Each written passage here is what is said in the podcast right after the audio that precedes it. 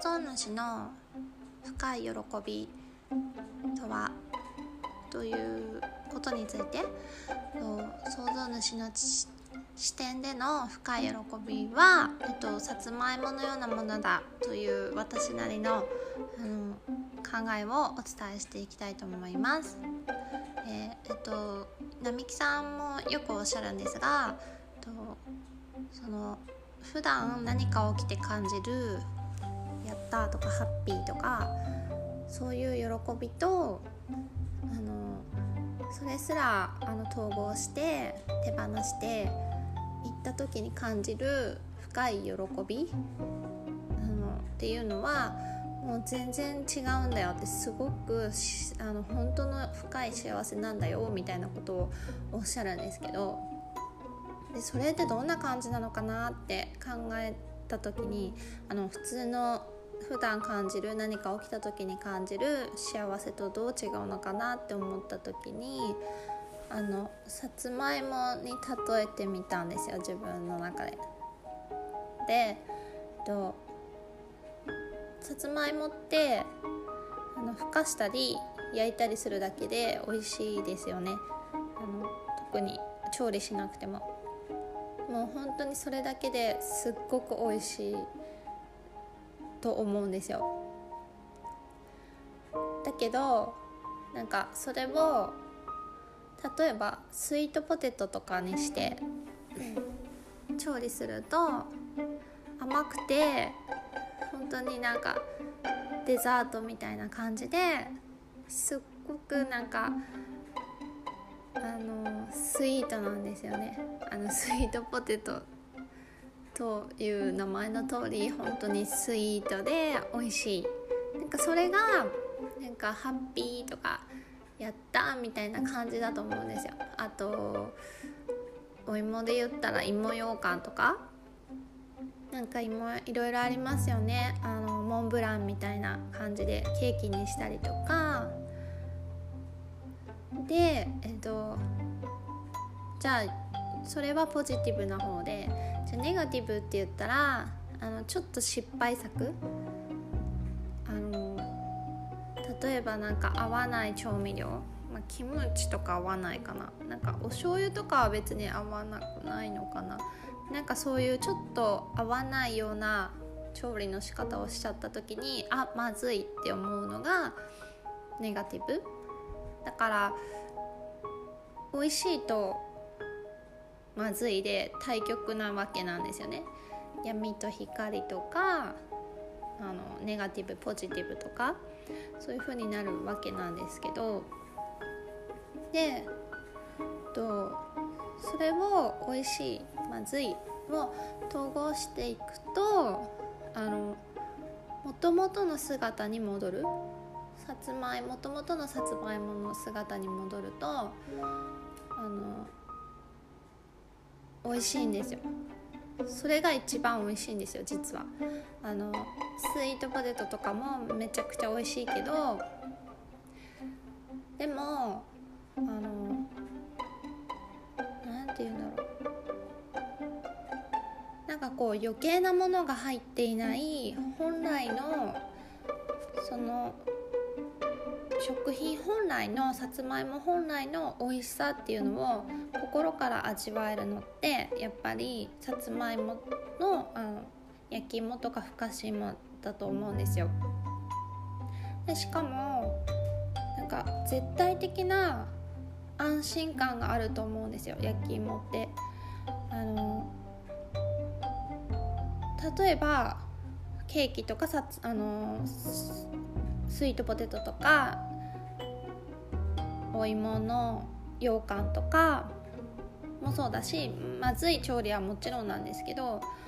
あの当たり外れがあるというかあの美味しいけど口に合わないってものもあると思うんですよ。なんかしっくりこう甘すぎるとか甘さが足りなすぎるとかなんかそういうのがあると思うんですけどもうなんか焼き芋は間違いないっていうかもう安心して食べれられる。いつ食べても美味しいみたいな安心感があるのが焼き芋だと思います。なののでと私たちは今その美味しいまずいどちらもあのたくさん味わい尽くしたのでそのそれをもうあのありがとうって言って美味しい料理もまずい料理もあのお返ししていくというかあのもうそれは食べな食べない。それは選ばないという風にしてさつまいも本来の焼き芋に戻っていくという作業を今してるんだと思います。あのそうするともうずっと絶対的な信頼の味の中で絶対的な信頼が映し出すものは絶対的な信頼の安心感のある現実というかホログラムというかなんですよね。という考え方はいかがでしょうかあの結構これ深く考えていくとあのすごく分かりやすいと思うんですよ。ちょっと私の説明があの下手なので分かりにくいかなとも思うんですが、あのー、本当に日常で感じる幸せだなとか何かあった時に幸せだなっていう喜びもいいじゃんって、あのー、正直思うんですよ。そういうのも感じるのもいいじゃんって思うんですけどうんなぜそれを手放さなくちゃいけないのかって言ったらなんかやっぱり甘いものがを食べたら甘いものっていうかおすごく美味しいって感じるものを食べたらなんか今度しょっぱいものが欲しくなるとかなんかちょっと口直しに何か欲しくなるとかそういう感覚とも似てると思うんですよ。でその口直しがなんかネガティブなもの、まあ、まずいものではなっていう感じの感覚だと思うんですね。だからこう振り子がすごい振れ幅が大きくなるというかすごく美味しいっていうものだと今度まずいものがこう対極にあってでもその振れ幅をだんだん縮めていって真ん中に戻るともうずっとそこだなんだなとどっちにも触れない、うん、本来の美味しさの部分本来の幸せの部分にずっと入れるじゃないかなと思います。はい。またちょっとこの件についてもうまくさらにあの説明していけそうだなと思った時はまたシェアしていきたいと思います。今日もありがとうございました。ではまた。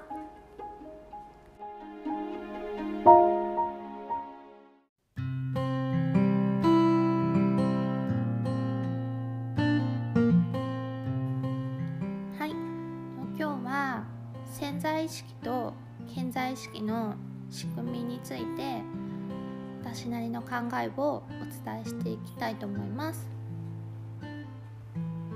でえっとなぜ統合がいいのかっていうこととあの健在意識の役割などをお話ししていきたいんですけど、まあ、まずあの元祖一さんが言うように健在意識の役割って思考を止めること。思考を止めて潜在意識の流れにと委ねること。完璧な流れに委ねることっていうことだと思うんですけどとなんで健在意識のなんで思考を止めなくてはいけないかっていうとの思考ってあの自分を責めたりとかあの罪悪感を持ったりとかそういう風に仕向けてくる時があると思うんですよ。それも理由の一つだと思うんですね。でえっとその罪悪感を仕向ける時って感情が出た時なんですよ。でえっと何か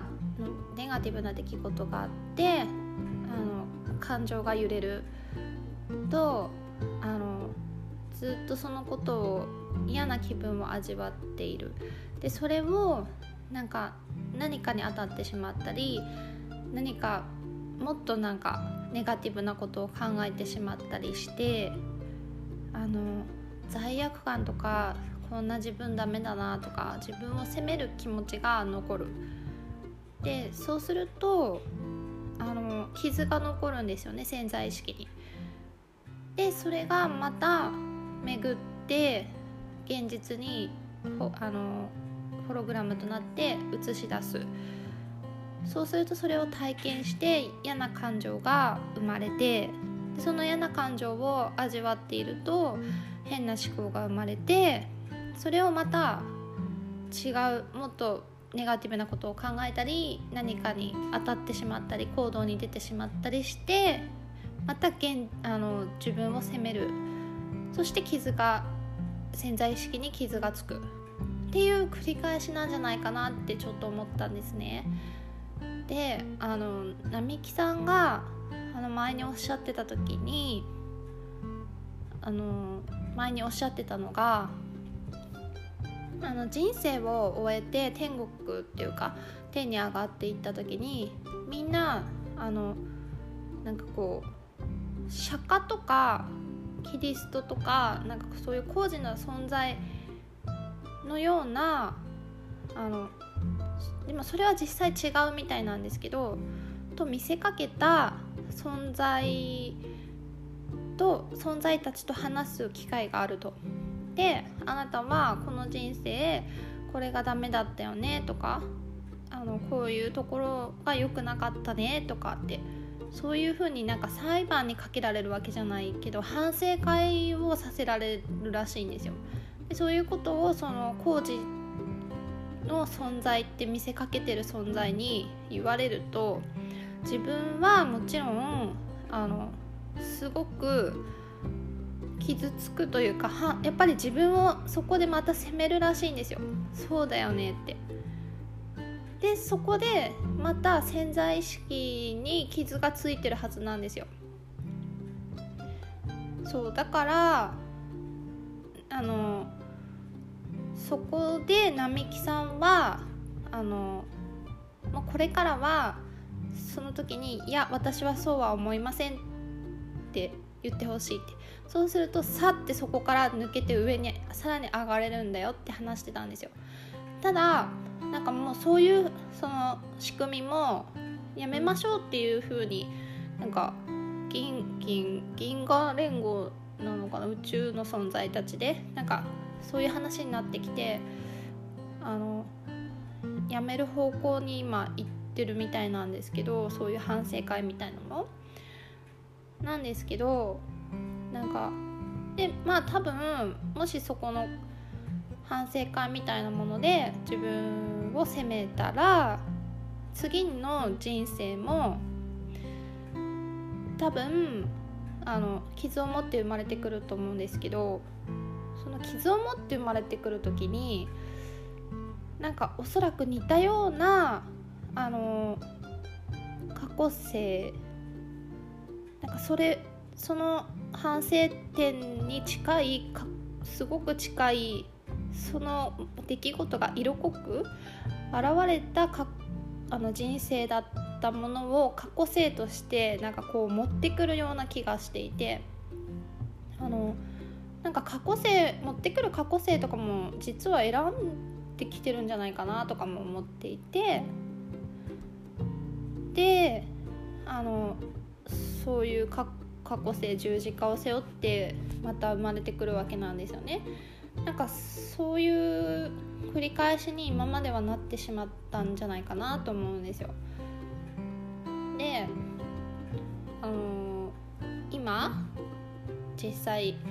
来て生活している中であの人生に不都合なうんなんかここ感情が揺れるようなことが起きたと。でその時に感情があのうって揺れたらあのそこで手放すと統合をして手放したり元祖一さんが言う自分で何も考えない。そうすれば完璧な潜在意識が完璧な形となって現実に現れるという信頼に置き換えたりすればその傷があの結果癒される傷が消える形になると思うんですよ。っていうのはそこで感情が生まれたらそこでまあ統合または元祖一式で消しますよね。そうするとすっきりもちろんしますよね。だからその後になんかその感情からの副産物みたいのはもう生まれないんですよ。っていうことは自分をその後責めたりっていう工程もなくなるんですね必然的に。ってなるとその傷がまた巡って現実に現れるってことがそこのルルーティンというかその種その癒した傷の種類のものはもうなくなるっていうことだと思うんですよ。それがこうループさせない秘訣っていうかループさせなかった結果としてあの人生に現れてくるんじゃないかなと思います。で結構細かい傷とかがあの潜在意識にはきっといっぱいあってそれをこうどんどんそういう風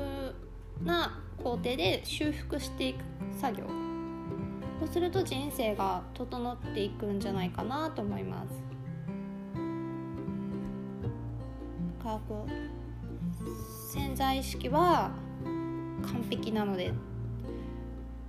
ていうとこう潜在意識がこう目が覚めるっていうかあそうだよなとかって潜在意識自体もなんかこう気づくしこんな傷は自分で治せるんだって気づけるしなんかそういう作用もあるんだと思います。でまあ喜びに関し喜びっていうかこう逆にポジティブな出来事に関して言うんだったらうんそのやったって感じた時にこう感情やったっていう感情が生まれてそれを統合して統合するなり思考を止めるなりして考えないっていうことはうんどういうことなのかな。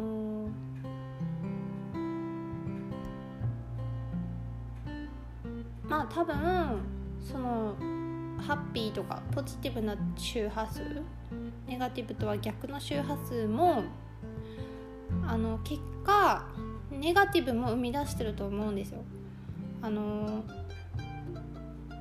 ポジティブは、うん、光はあの